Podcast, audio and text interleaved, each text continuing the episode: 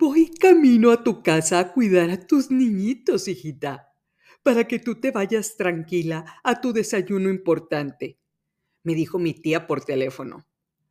Quiero que me recomiendes en tu app como niñera.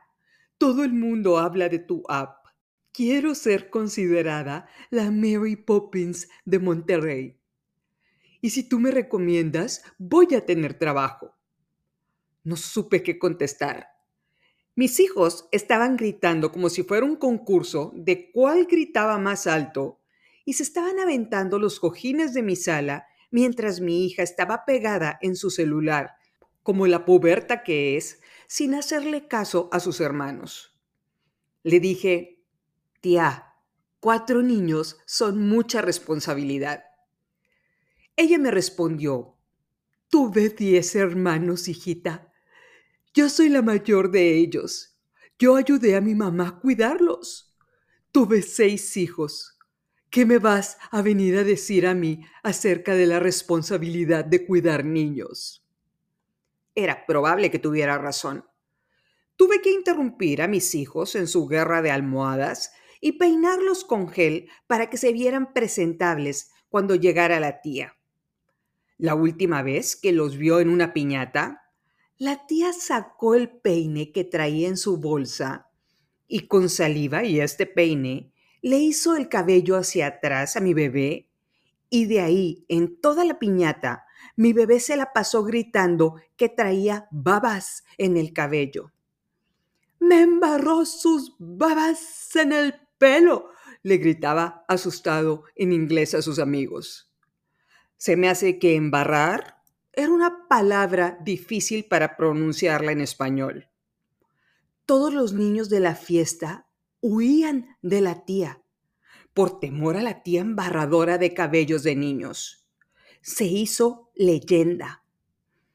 Los niños de la fiesta empezaron a jugar voto, pero en lugar de voto decían babas.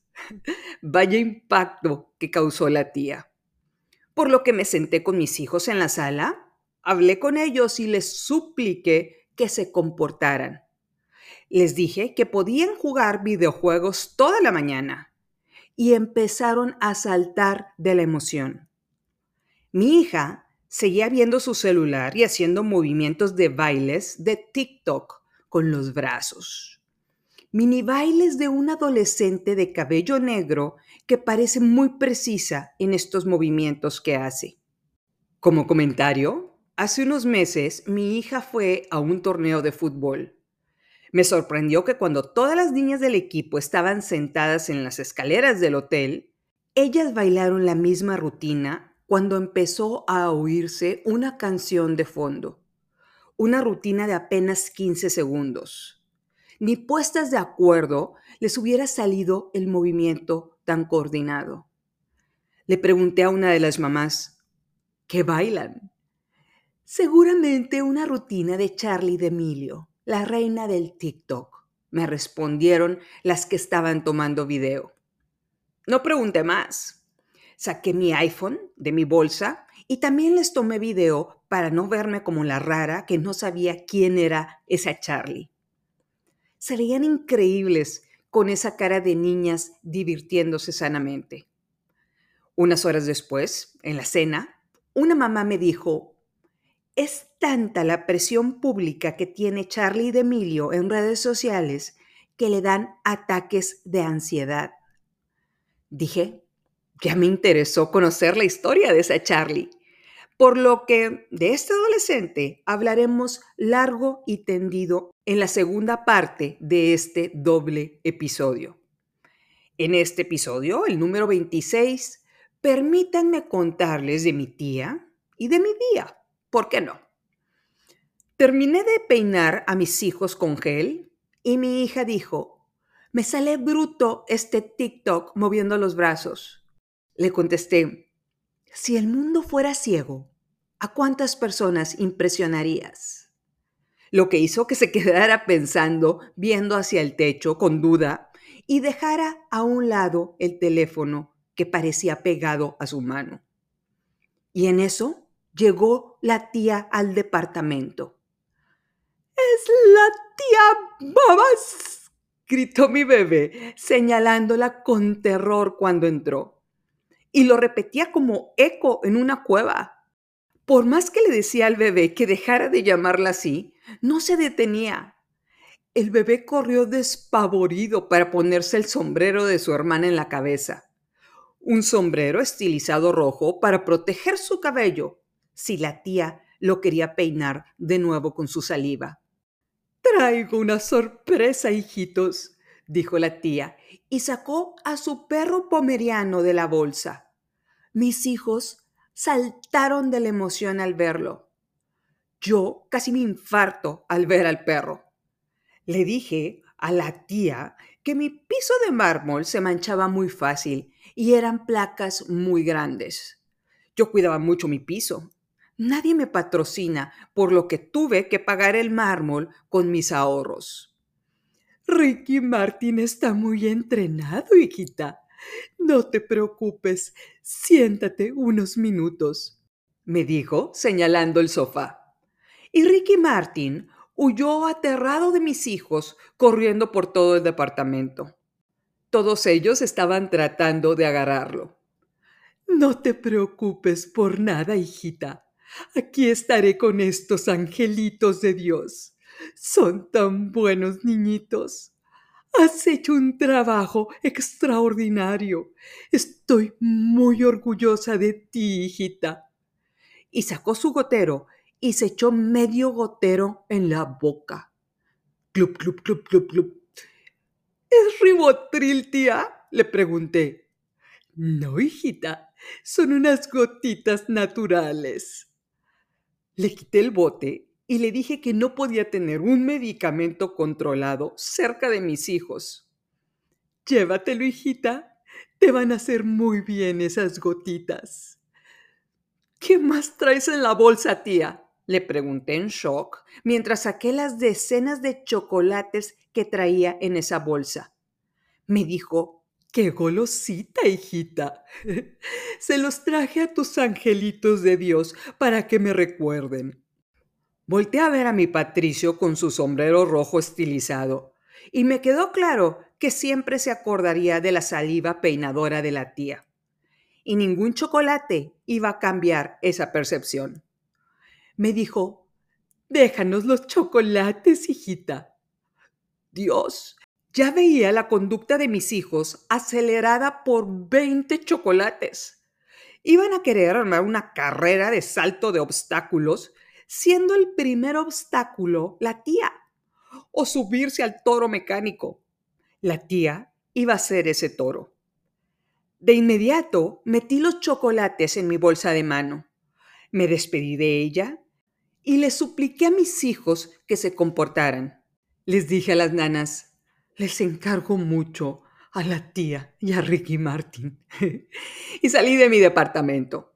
Tuve que echarme un padre nuestro saliendo de la puerta. Mi amigo Jaime me pidió que fuera a desayunar con su futuro socio, el cual vive en Toluca, pero estaba en Monterrey. Jaime es un amigo que me mantiene al tanto del chisme empresarial a nivel nacional. Quien anda con problemas de liquidez, ¿Y quién anda chueco para evitarlo? Me dijo unos días antes, estoy a punto de empezar a hacer negocios con el hombre con el que vas a almorzar. Mira, su familia le va a entrar con un porcentaje fuerte al proyecto, pero yo voy a meterle una buena parte de mi patrimonio. Necesito que me digas si le ves viabilidad. No me acaba de convencer el proyecto, pero necesito una opinión profesional. Y tú eres la indicada, porque cualquier otro banquero que le pida el favor, este hombre lo va a quebrar. Le pregunté, ¿cómo que quebrar? Me respondió que yo lo iba a entender en el desayuno. Así que llegué al restaurante con ropa holgada, pantalón y blusa color gris y unos zapatos altos. No consideré necesario andar embarrada con la ropa. Le dije a la señorita que me recibió que ya me estaban esperando y ella me guió a la mesa. Bastante válido el socio de Jaime, diría Cindy la regia, bronceado mediterráneo, cabello negro engomado, camisa abierta y una loción escandalosa, que si la loción tuviera nombre, se llamaría mucho macho. ¿Una limonada? me preguntó el mesero. Volté a ver al socio de Jaime y dije, venga la limonada. Y me sonrió. Me hizo reír con historietas de sus supercrudas en restaurantes de Toluca y lo que le ha funcionado para continuar con la fiesta, aún si llevaba 24 horas sin dormir. Realmente tenía muy buena plática y me hizo reír muchísimo. Pedimos de almorzar y le dije, a ver, estimado, dime qué negocio vas a empezar con Jaime para ver en qué los puedo ayudar. Y este hombre de Toluca me explicó el supernegocio. Oí muchos costos fijos iniciales. Asistente, gerente de ventas, director de ventas, gerente de operación, gerente de marketing. Y él me describía todos estos títulos rimbombantes mientras yo le hacía preguntas sencillas como, ¿qué pasaría si se tardan tres meses en pagarte? ¿Qué pasaría si tienes un retraso en la aduana? y una decena de preguntas adicionales en las que la respuesta era no va a pasar. Lo cual en la vida real sí pasa. Traté de hacerle un dibujo en una servilleta de papel que más bien parecía un juego del gato. Y con todas las respuestas a mis preguntas, él terminaba con tres tachas verticales, horizontales o en diagonal. Nada más no conectaba ningún círculo. y que aplica el cambio de estrategia después de entender que perdía todos los juegos del gato con mis tachas. Me dijo, empezamos con el pie izquierdo, estimada. Me pidió una mimosa y mi mente imaginó un letrero luminoso que decía, fase 2 de este papichulo, quebrar a la banquera. es decir, si te topas con una vieja perrucha, cambia la estrategia y aplica a Juan Camaney, que sería el equivalente al cadereo en un hombre. Bailo tango, masco chicle, pego duro, tengo viejas de a montón, tururú. y no me equivoqué. Sabes que vengo llegando de Acapulco en mi avión, me dijo tocándome el brazo por un segundo. Le pregunté subiendo las cejas, ¿tu avión? Él me dijo, el avión de mi familia con cara de sobrado. En mi mente apareció el letrero con luces que decía patrocinado. Nos vamos todos los fines de semana, en plan relax, un grupo de amigos selectos divorciados. Le damos hasta las 4 o 5 de la mañana en Aca. Y de nuevo me tocó el brazo por un segundo para asegurarse que oí Aca. Y mi mente, imaginándome a las nueve de la noche cayéndome de sueño y suplicándole a mis hijos que se duerman. Apareció el letrero con luces en mi mente que decía, pareces abuelita. y después un letrero luminoso que decía, a propósito, acá significa Acapulco, porque hasta eso le da flojera decir un nombre tan largo. Y él siguió pura gente premium, hombres divorciados con alto pedigrí que todavía no encuentran a la mujer de su vida porque es muy difícil encontrar a una mujer que esté a su nivel. Queremos encontrar pura vieja de cuna de oro de México como tú. Y de nuevo el letrero luminoso en mi mente que decía, abusada con la alarma del pávido návido. Al ver que no salté para pedirle ser parte de su grupo de Ribeye Premium, sino que seguía comiendo mi machacado con huevo, se empezó a desesperar. Historias increíbles en Aca que se quedan en Aca, dijo con una sonrisa de Mauricio Garcés. Y puse frijoles en mi tortilla, haciéndole saber que no tenía interés alguno en escuchar esas historias increíbles. Cuando acabé de comerme el taco, le sonreí y continuó con la ofensiva. ¿Sabes? Mis amigos estarían felices de conocer una mujer tan hermosa y tan inteligente como tú, Estivalis. Y cuando vi venir en cámara lenta su mano para enfatizar que me los quería presentar en acá, le respondí, no quieres tocar ese brazo de nuevo, primo. El letrero de Tururú seguro se apagó en su mente. Le dije al mesero, te encargo la cuenta, por favor. ¿Qué pasó? me dijo Juan Camaney desconcertado. Le respondí, me encantaría encontrarle estructura a tu negocio con Jaime, estimado, pero hay muchos costos fijos iniciales y te vas a topar con un problema serio de liquidez.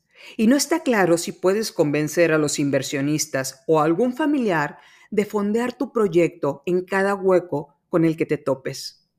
Me tengo que retirar. Me encantaría tomarme otra mimosa contigo. En definitiva, no pediría otra limonada. Pero me temo que mis hijos están solos en mi departamento con una nueva nana, por lo que tengo que retirarme. Y en mi mente apareció el letrero parpadeando diciendo, Ricky Martin y la tía pueden estar en peligro. Por supuesto, puso cara de incómodo. Insistió en los detalles, en lo que pagaba la cuenta pero preferí contarle de las primeras comuniones de mis hijos. Le conté todo, el pastel, la comida y el mimo que recibía los invitados, hasta que mi mente empezó a roncar y babear de lo aburrida que estaba con los detalles del pastel de almendra con dulce de leche. Y Juan Camaney se dio cuenta que no había tururú que me fuera a convencer me despedí de él. Me subí a mi mamá van y le mandé un mensaje a Jaime. Te vas a quedar sin cash en máximo seis meses con este proyecto. Son muchas variables y un costo fijo muy alto. Yo no le entraría a este negocio. Cualquier comentario posterior a este es porque me habló algún amigo de ambos para convencerme de lo contrario. Y puse el temporizador en mi teléfono con una alarma de la música de la carabina de Ambrosio.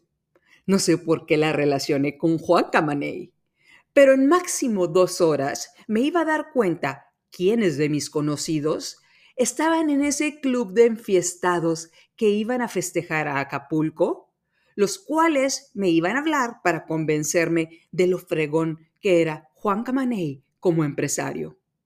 Y que de paso sería súper bienvenida al club de ACA. Cuando entré a mi departamento, vi dormida a la tía en mi sillón con la boca abierta.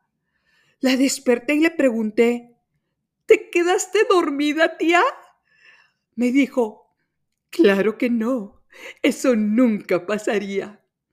Se enderezó y me dijo, escúchame bien, hijita, tus hijos no son normales, son especiales. Necesitas ayuda, hijita. Tu bebé no se quiere quitar el sombrero rojo. Debe ser una herencia que trae arrastrando por generaciones de algún antepasado ranchero tuyo que sufrió mucho con el sol. Del lado de tu papá, por supuesto, porque nosotras, del lado de tu mamá, Nuestros antepasados viajaron en el Mayflower de Inglaterra para poblar América. Pensé que había un lugar para la tía en el club de Aca. Tienes que llevar a ese niño a constelaciones familiares o con un psicólogo, hijita. Decía algo en inglés cuando traté de quitarle el sombrero, lo cual no entiendo. Si fuera inglés británico, seguro lo entendería, hijita. Lo traigo en mi ADN. Y me enseñaba con orgullo sus ojos azules que todavía se estaban tomando una siesta. Me empecé a reír. Se volvió ataque de risa en segundos y la tía pensó que estaba llorando. Me dijo, es normal que llores, hijita. Todas cargamos nuestra cruz. Tu cruz es muy pesada, hijita con estos demonios que parecen que no paran de correr y de gritar como si estuvieran en una película de terror. Me sacaron de mi meditación que es muy profunda gracias al goterito.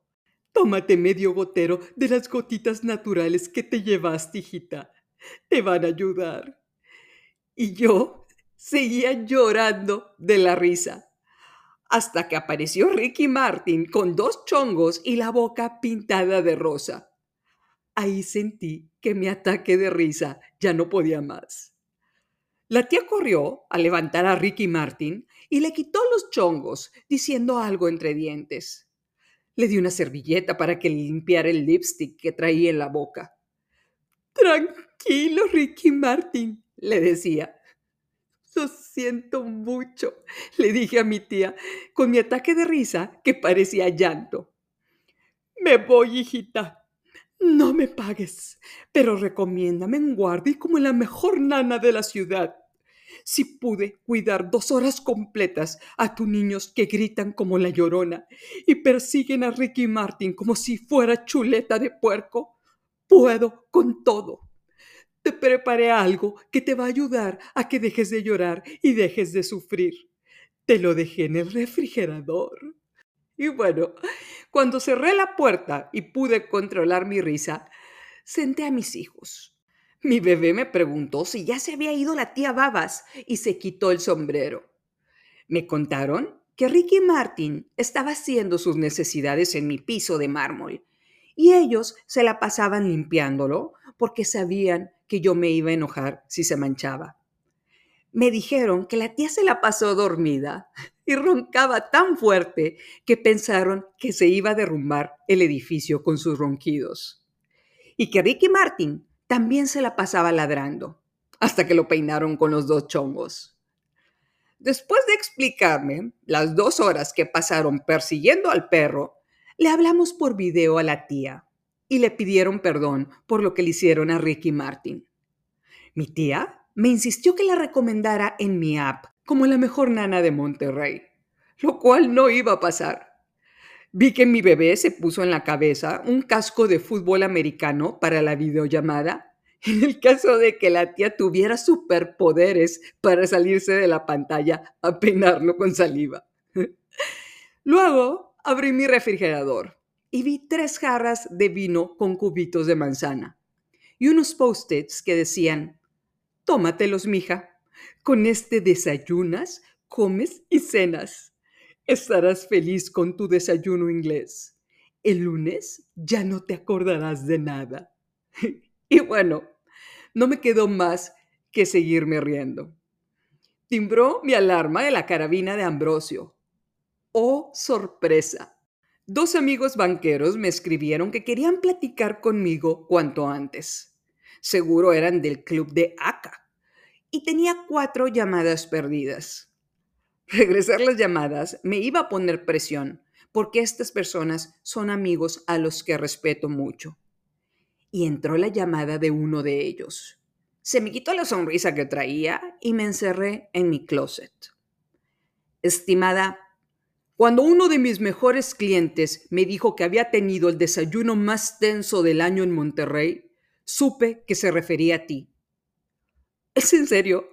Así empieza la llamada. ¿No tienes una idea de la liviane que puede traer a tu vida estresada ese grupo de gente premium a la que le gusta vivir la vida loca? Ya vas a cumplir tres años de divorciada es hora de que voltees a ver la larga lista de espera que tienes detrás de ti. ¡Wow! Algo que se debió sentir como un cumplido, se sentía como un regaño. Si tan solo pudiera ignorar la intención que había detrás de esa llamada. Bailo tango, masco chicle, pego duro, tengo viejas de montón, tururú.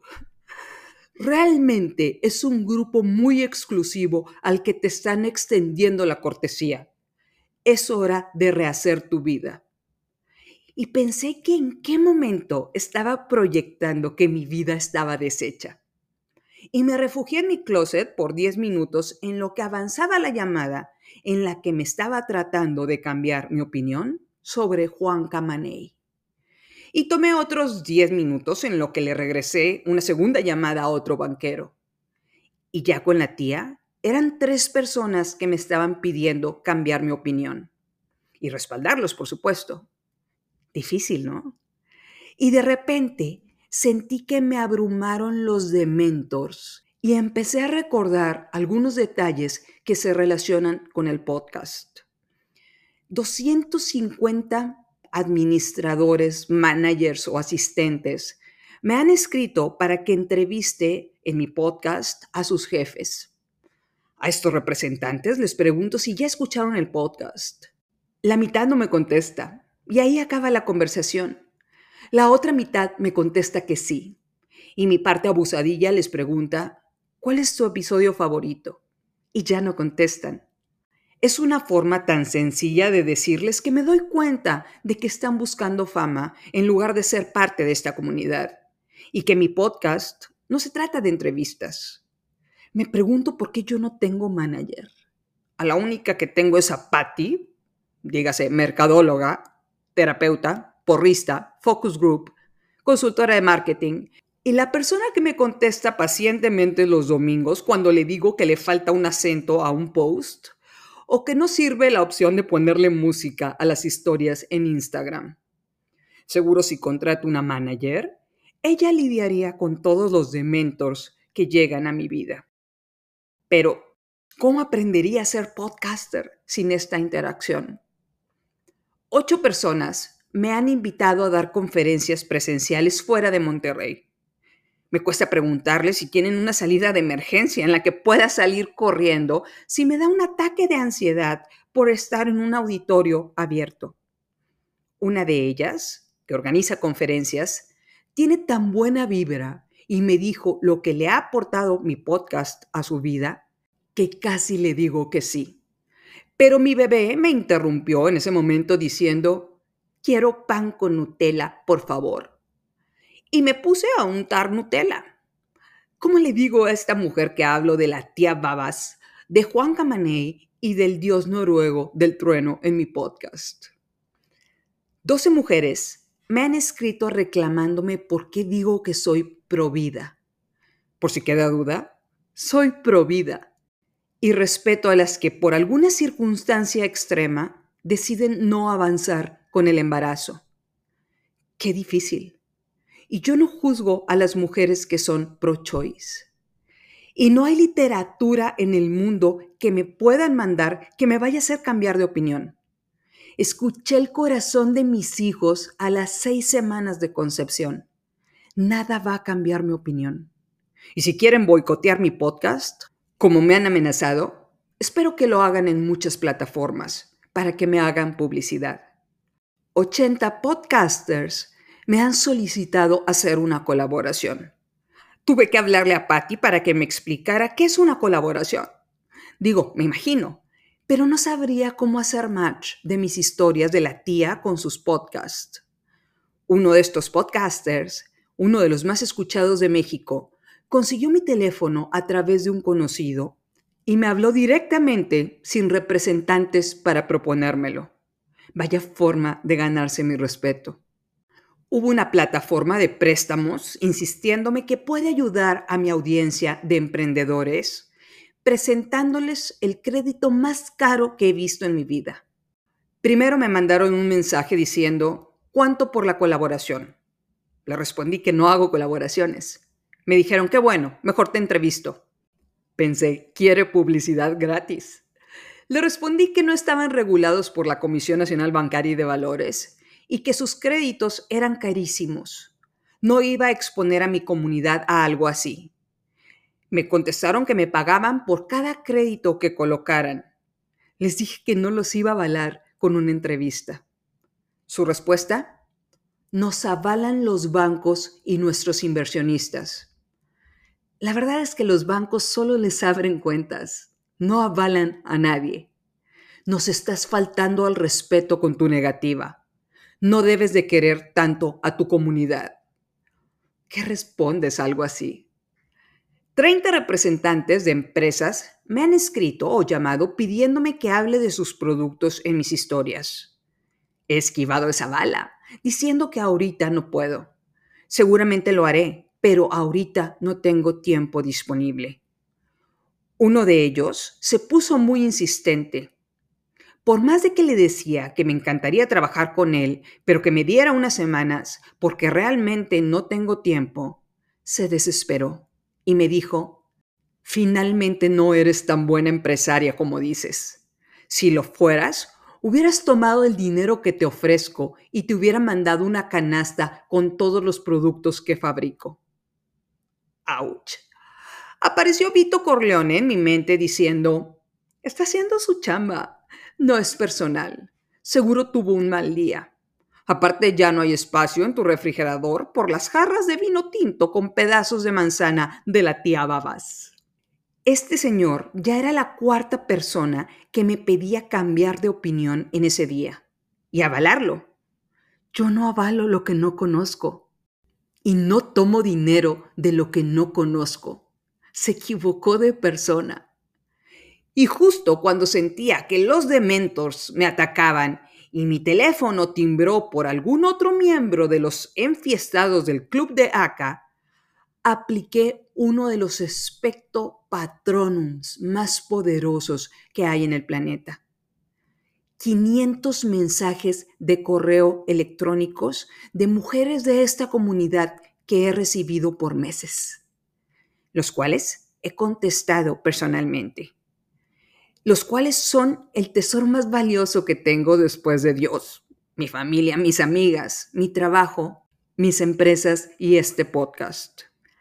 Estás dando frutos, es mi frase favorita, porque son mujeres que entienden el propósito de lo que estoy haciendo y que sin duda han escuchado mi podcast. Mujeres que se dieron cuenta que estaban en el purgatorio, que tenían miedo de emprender, que el estatus les impedía vender cosas.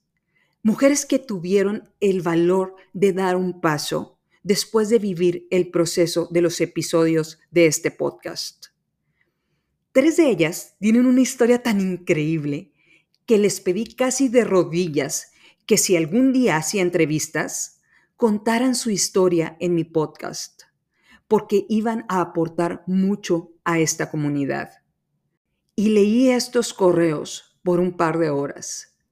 Y como si fuera magia, los dementors desaparecieron. Sí, estimado 19%, están siendo más efectivas que un psiquiatra. Realmente ser parte de esta comunidad es un orgullo. Pero bueno, basta de lagrimillas y ataques de risa. Este es el episodio 26. Vámonos al episodio 27 para ahora sí hablar amplio y tendido de Charlie de Emilio.